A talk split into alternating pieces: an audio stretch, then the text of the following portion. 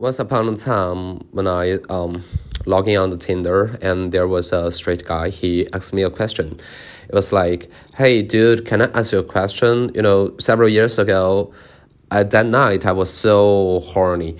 So uh, there was another guy. He uh, texted me if he can do oral sex to me, and I said yes. So after uh, one hour, and he came to my house and he did oral sex, and." Um, at the end, I felt I felt good.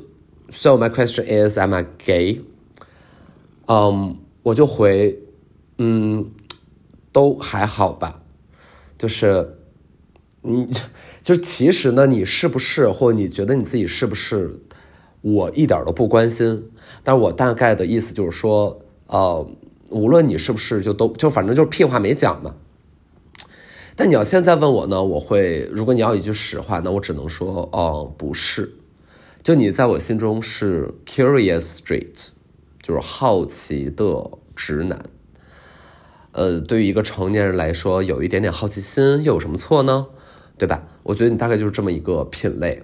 然后这个品类呢，这个世界上完全不止你一个。就是我前两前两天吧，就是在那个微博上看到有一个视频。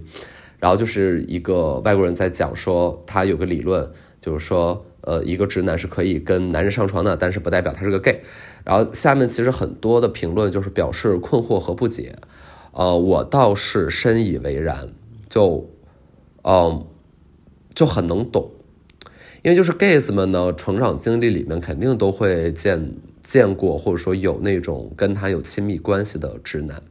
然后这种亲密关系甚至会亲密到发生到身体关系的程度，但是到最后就是长大了，回想起来还是泪如雨下，就说哦，忘当时为什么我们并没有在一起，这这个那个，因为我觉得他并没有很爱你，就是他他喜欢你哦，他确实可以拿你当好朋友，那他为什么跟你有身体上的关系呢？只是因为他很好奇，然后这个好奇跟他的。哦，说我要跟一个女孩未来谈恋爱，甚至因为结婚有小孩，这个一点都不矛盾。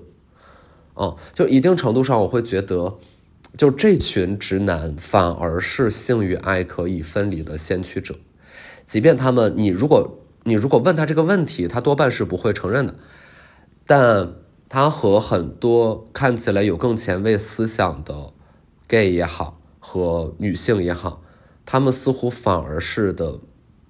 Pioneer of the sex，他们可以呃，就让自己的好奇心发作一次，然后去所谓的猎一下奇，以及没准在这个过程当中，他们的体验是蛮好的，所以他们很有可能还会有下一次，但这不代表他会爱上你哦。所以，嗯，然后，然后就是很多的被动方，就无论是 gay 子还是女孩。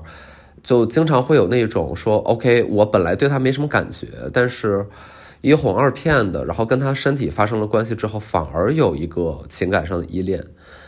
就是这个，我我我不知道啊，就能不能说的像是斯德哥尔摩那么严重啊？就我估计倒也不至于，对吧？不至于不是一码事儿。但是这个情愫可能是在的，呃，我也说不太好，就是为什么会这样？呃，嗯。对，但但我我嗯，就就别这样吧，就我建议就是跟他们一样，嗯，就是能把这两件事情分分开，所以我会觉得，就像这样的直男，他们就一定程度上就是在找不同的 sex toy，然后你不要觉得这个说法特别的被冒犯，就是我说 OK，你作为一个 gay，你既然是这个直男的 sex toy，呃，因为我我觉得就其实就是这样的，就是。呃，对他来说只是一个 OK，有的能发光，然后有的能出声，然后有的里面它的内壁是螺旋上升的，就是这个对他来说就是这个区别。而 You know what，就 sex toy，起码它还要自己清洗，你甚至都不用它帮你洗。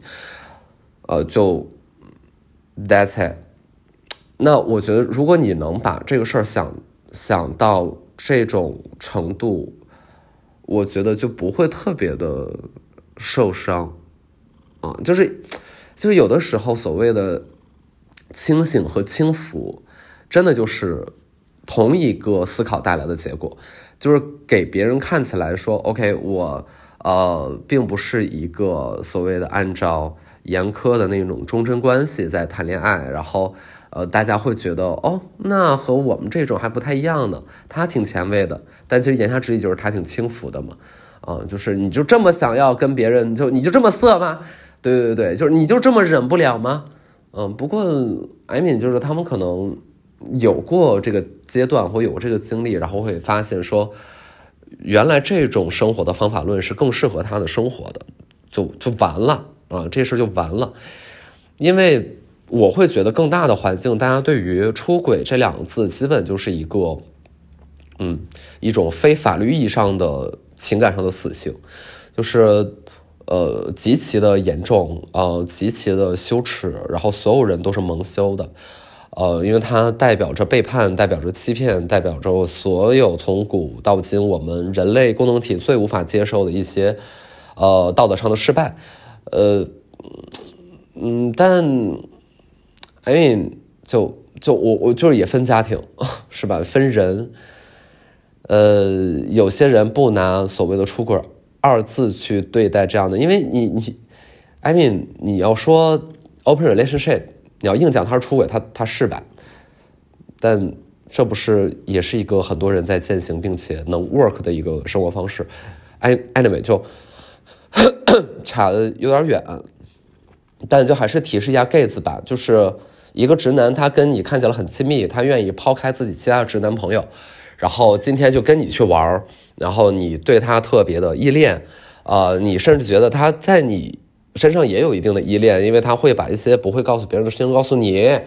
然后 first of all，你们肯定是好朋友，这个你不用就是有怀疑。那如果他今天特别你三生有幸，然后还跟他身体上有接触，你不要觉得所谓的他弯了，啊，就就就不是这样的，就是他只是。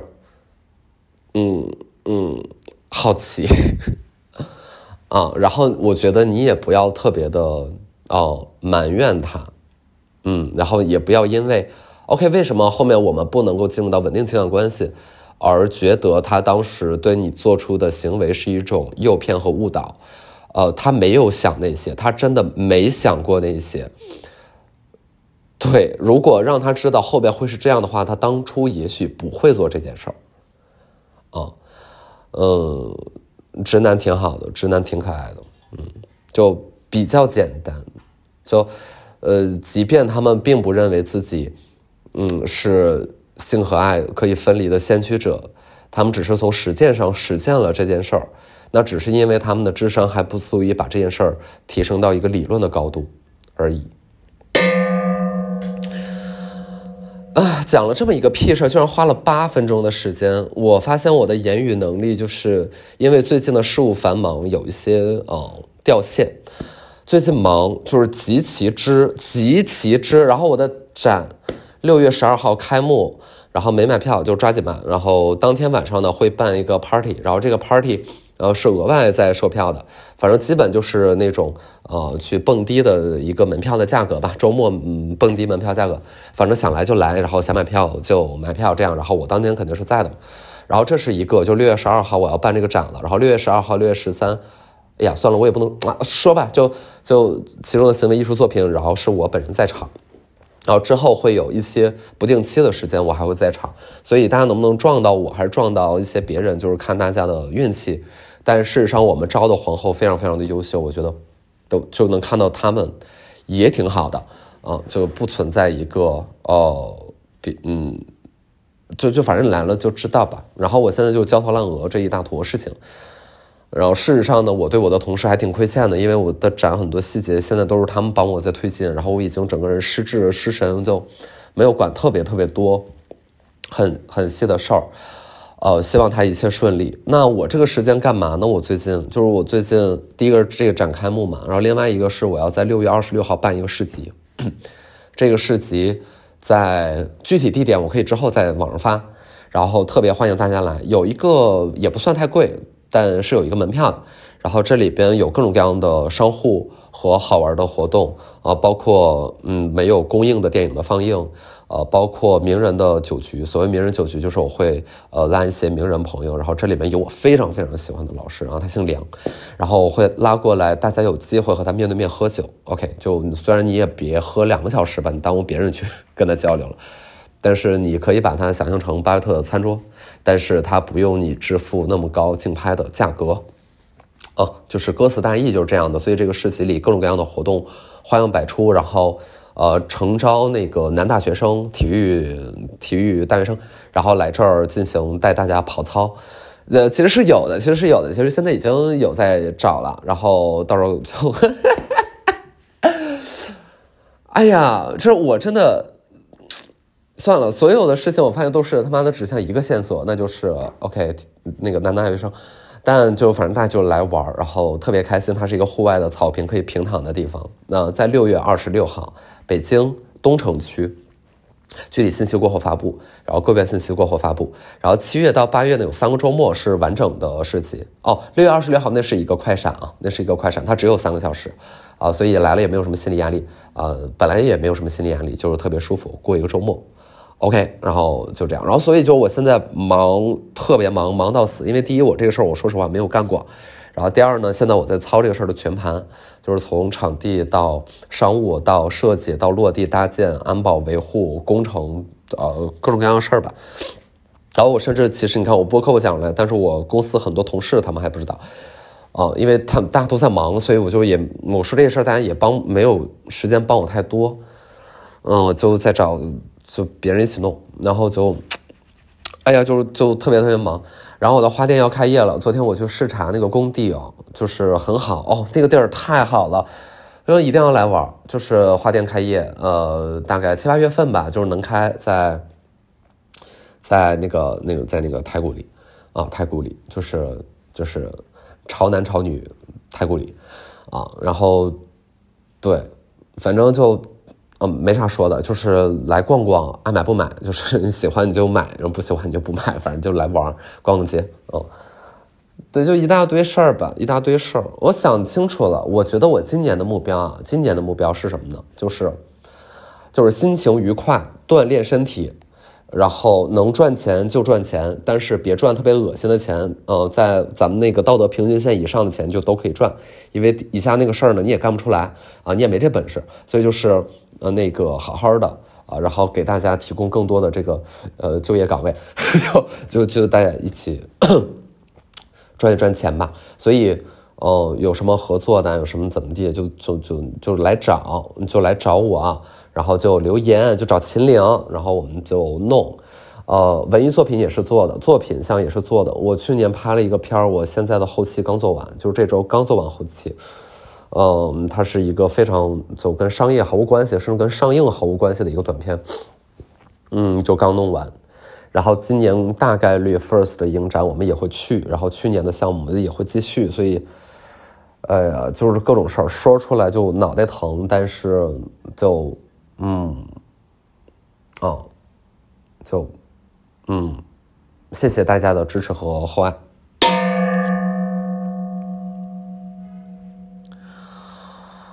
啊，你你，这样吧，我先我先那个喝喝个水。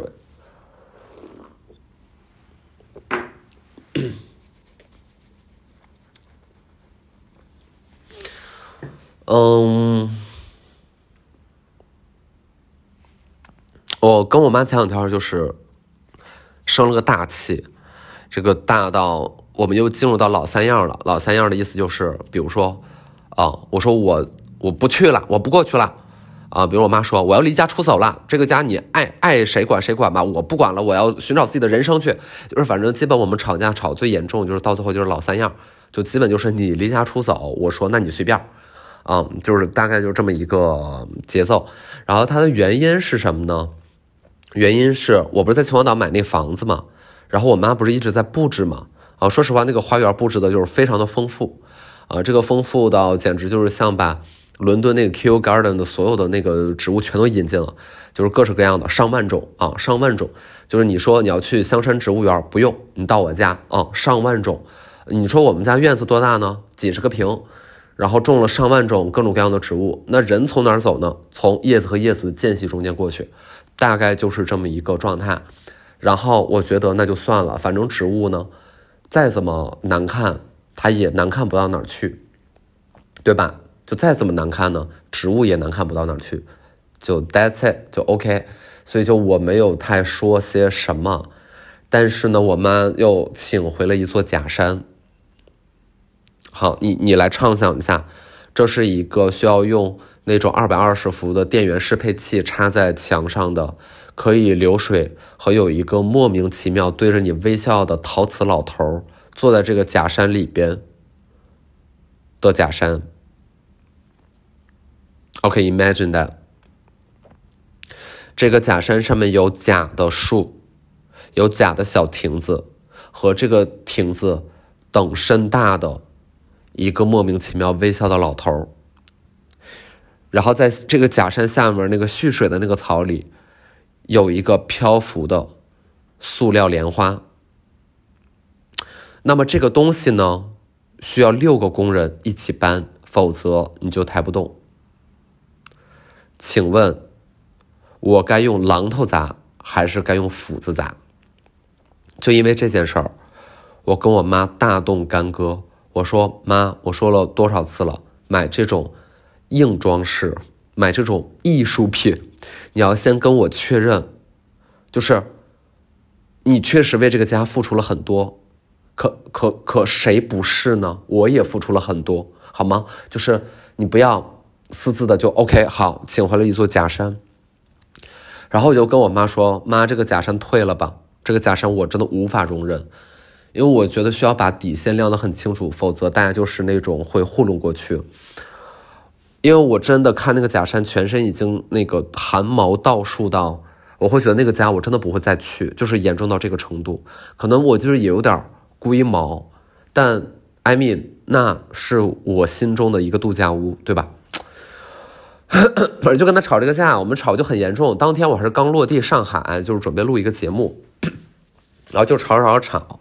吵到最后呢，就是他顿时嗓子就哑了。我发现就是，呃，家长上了一定的年龄，就至少我妈是这样的。第一呢，不会好好说话，就是不会好好说话，是他永远不会承认自己做错了一件事儿。就是你要从家长的嘴里听到一句对不起，这真的很不容易。然后我会觉得有很多话，其实用一个。我们之间的交流，正常人的交流就能够解决的，但他非得要上升到情绪的层面，就是他不跟你讲逻辑，他只讲情绪，他只讲我觉得你在伤害我，我觉得你在让我寒心，而我只是在跟你讨论说我们有没有更好的装饰品选择，就而已，对吗？然后又说他多么爱这个假山，怎么怎么地，就是。就是反正各种感情牌打了很多，那我说原来我们住的这些家里没有一个有假山的，你过得不也开开心心的吗？就是为什么会觉得他今天成为了你幸幸福与否的核心的关键人物呢？就我哎，就是讲不清楚话，然后第一不道歉，第二所有的问题都上升到情绪，你让他寒心了，你不理解他，第三会莫名其妙的上一些火。这个上火呢，就会反映在他的身体上，就比如说他无法承受任何事情，就他会突然间嗓子变哑，哦，这是真的，就是你吵着吵着吵着，他突然间那个火就上来，他会嗓子变哑，然后他会在三天之后跟你说那天两个晚上他都没有睡好觉。OK，please，他只是一个你需要退货而已，就是 why？那怎么什么事儿就这种事儿就会他他就会经不起，所以就是交流起来的障碍就非常之大。然后我现在就想说，有什么有什么办法能够相对体面的把这个事情给结束掉？所以就是大概昨天晚上在群里聊天，我发现有两个朋友他们在端午节的时候也会到秦皇岛那一边，然后说你们一定要到我的家来，然后用一种委婉的方式想要向阿姨申请把这个假山给买掉，然后呢过后我可以再付给你钱，就你只是象征性的把它买下来，过后我再给你钱。对，然后这个样子，那个假山就会落到我的手里，然后我就可以用斧子或者或者榔头把它拆成小一点的碎片，然后把它埋在地下，然后让让两千年之后的外星人降临在地球之后，把这个遗迹给挖出来，然后就会说，OK，原来就是二零二零年人类的制造业也无非就是这个水平呀，你知道吗？就是那个假山就 old school 到这个程度，就是它甚至不像是在这个时代应该出现的产品。OK，啊，我哦我啊，I'm so so so 难，就 I'm so 难，我真的啊，真的太难了，太难了。然后你说他离家出走吗？他也不离家出走呀，真的，我就我想的很清楚，这事儿是你提的。如果妈，你要是觉得你要为了这个事儿，你得离家出走，你说你这个家你待不下去了，那 please 你可以去。然后你手上现在应该也有些闲钱，你想去，你想去西藏，你想去西宁，你想去去去去西双版纳，那是随便你。你想去西班牙，疫情过后随便你，你去吧。好吗？就是你不要这件事，你这件事不用征求我的同意。就是如果你想离开，那就 OK，可以离开，因为现在你的年龄也没有那么大，然后你确实可以独立行走，是吧？也不离开啊。第二天呢，就再跟你说一些别的。我想采购这个这个室外的摇摇椅。你说妈妈会选什么样摇椅？妈妈会在拼多多上选一个那个手臂扶手镌刻一个苹果 logo 的摇摇椅。你们知道什么叫做镌刻一个苹果的 logo 吗？就是苹果的 logo，你们都知道，一个苹果带一个叶子，右边被咬了一口。你在打火机上，你在就八线城市的各种各样的呃奇怪的那种衣服上、鞋子上都能看到这个苹果。它后面一般会跟着这样的词汇，叫做金苹果或者星苹果，然后还有另外一个英文单词叫 sports，就是一个苹果的 logo。星苹果 Sports 童鞋啊，童鞋。我妈给我挑这个图，是一个户外的摇摇椅，它的扶手上镌刻这么大的一个苹果，然后这是拼多多的产品，我怎么可能同意？我怎么可能不生气？拼多多是不是一个良心企业？这个我们就先不聊了，不关心了。这个东西。怎么能摆在一个一个八线艺人的家里？怎么能？How？怎么能？这个东西就是它，即便就是一个地方城市的一个技校，如果学生的宿舍床的床头有这么一个 logo，这个学校都没法待。怎么可能在我？买了哦，买了一个一万多块钱的贵价的音箱，买了一个一万来块钱的贵价的，那个等离子的液晶 等离子电视，等离子电视，买了一个什么电视？哦，Q QLED，买了一个 QLED 电视，怎么能在这样的地方啊摆一个新苹果摇摇椅？怎么能不上火？就我这，哎呀，我现在说出来就是全身冒汗。那聪明的你们，我倒是想问问了，你们怎么跟妈妈说这件事儿，不让她买？啊，真的，我们家阿姨来了，阿姨开始要打扫我的寒舍。阿姨好，嗯，我在家呢，我录个东西啊，先关门。啊。闹挺，真真真闹挺。你说如果就是忍耐，啊，我气死了！刚才又来了一个傻逼骚扰电话，因为你知道，就是我都是在用苹果自带的这个录音软件，然后在录，就特别简单。但是它的问题就是，当你来电话的时候，它录音就会停嘛。所以就是我录着录着录着，中间就有的时候就是会因为骚扰电话就停掉。然后我骚扰电话特别多，因为。就可能工商注册是什么的，就真的会有这种信息泄露。你真的不知道什么人把你的信息都给错漏出去了。然后，哎，你们知道这个错漏出去？你们知道那个 一个卖保险的，你们看过那个视频吗？那个视频太好笑了。那个视频就是你们那个，反正我发微博，然后大家可以把那个视频，就是一个海南普通话视频，特别好笑。Anyway，就是我经常会收到这种骚扰电话。然后本来呢，我录一条，呃，录音半个小时，它大概就是个几兆。但是呢，我如果中停了，再继续录音，它一般就会变成五十兆。而五十兆呢，有的时候你在微信上转发给你的同事，让他们上传，就会出现很大的问题，因为它算大文件。我就还得再到公司去用 AirDrop 的方式传给我的同事，亦或是在家里用邮箱的方式发送给我的同事。所以，一个骚扰电话竟带来这么多的障碍。你说这帮人该不该死呢？该死！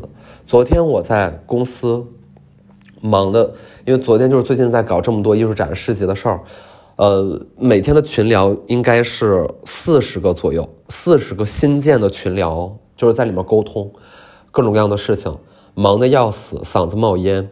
突然间给你来了一个骚扰电话，昨天我就接了，他说：“你好，请问是姜思达姜总吗？”好。如果他问我你是姜思达吗，我就会说是你哪位。如果你是姜思达姜总吗，那他妈的一定是骚扰电话，因为我身边的朋友不会光叫姜总，外卖快递也不会光叫姜总，对吧？然后他说呃那个抱歉打扰你的时间，然后我就直接就我就开骂了，我说操你妈了逼！你说知道打扰我的时间，你他妈还给我打电话，我操你妈的，你妈操傻逼！我就开始就就就开始这样了，就非常的没素质，但是我必须这样，我就没素质了，然后就骂他，然后就把电话给摔了。然后过后呢，我的微信里面大概有十个人要添加我的好友，都是那种什么企业记账啊、园区注册呀、工商办理呀，我不知道是不是跟那个人就是同一伙的，然后反正我的信息已经出去了。然后他被骂了，他很受辱，然后他找更多人来骚扰我，然后那我只能就是用把那个呃不能通过手机号添加我的方式这种方式去把他们都一一屏蔽，呃，但我能就我真的很被动，就是真的只能做到这个程度了。我跟你们讲，这一切都是报应，因为我曾经给别人打过骚扰电话，我不知道我们有有没有讲过这个事儿啊？就是在我大学的时候，我大一还是大二。当时就是师哥把我领进门修行，在我个人就是他是一个房地产公司，然后这个房地产公司你可以把它想象成中介那一种啊，就是哪儿有新的楼盘了，我们就负责给大家打电话。其实办公地点还是有些时髦的，在银河 SOHO 啊，呃，就是那个，就是扎哈，它是扎哈设计的吧？就是那个建筑当时还是很地标的。然后我们就在那儿，每一天呢，我们的任务就是要把三百个电话打出去，就是打三百个电话。因为一定程度上，我们内部没有人会把它叫做骚扰电话。我们觉得这是给，这是给，呃，那个广大嗷嗷待哺的想买房的都市男女送福利，让他们知道就是 OK，原来还有这么好的房子。然后当时就在卖南四环的一个别墅，所以就是我每天要打三百个电话打出去，然后就巴拉巴拉一顿打，然后就从那一会儿开始之后，因为我原来用的是一个幺三七开头的电话。我大概就是两天之后，这个工作我就不干了，因为我觉得这个工作就是有辱我自己的精神和人格。我觉得他没有给我任何的专业上的帮助，和我在做一个不对的事情，所以我就 quit 了这个工作。但是从那会儿之后。在接下来的时间里面，我每天都能至少收到五个骚扰电话。我大概也就是大二吧，你想，你也没什么好被骚扰的，但是每天就会有人给我打电话。后来我就说，这就一定就是报应。所以直到是我在大三的时候，我才换了一个手机号。所以，所以就真的就不能干错事儿，就人会遭报应的。然后我已经遭报应遭遭够了，我真的就是奉劝大家不要就是搞那种莫名其妙的兼职，就真的真的没有什么用。然后你也说说实话也赚不了什么钱。它又是一个人海战术嘛，就是你上上读没读过书，就是理论上没有什么区别，啊，然后那个企业主管呢还各种给你 PUA，就是反正第一天我们到岗的所有人，就是在那儿一排站着，然后上来就问你一个问题，说你要想好，你你问你赚多少钱之前，你先想你自己值多少钱，然后我就心里就来，就无价呀，我值多少钱？废话，我我当然无价呀。然后你知道吗？无价就是无限多的钱和零元，这都是无价。所以就是 你在现实问题当中，就还是会有一些计算题上不是很好做，因为零既不能做呃除数，呃，然后又不能呃，它也不是无限，嗯，就无限就也很难做，就是无限你需要用那个嗯那个那个呃高数里边的那个那个符号去去算那个无限，无限是能算的，但是无限就是你嗯嗯加减乘除就是无限加无限，那还是无限嘛？嗯，就很就反正就是挺让人困惑的。拜拜。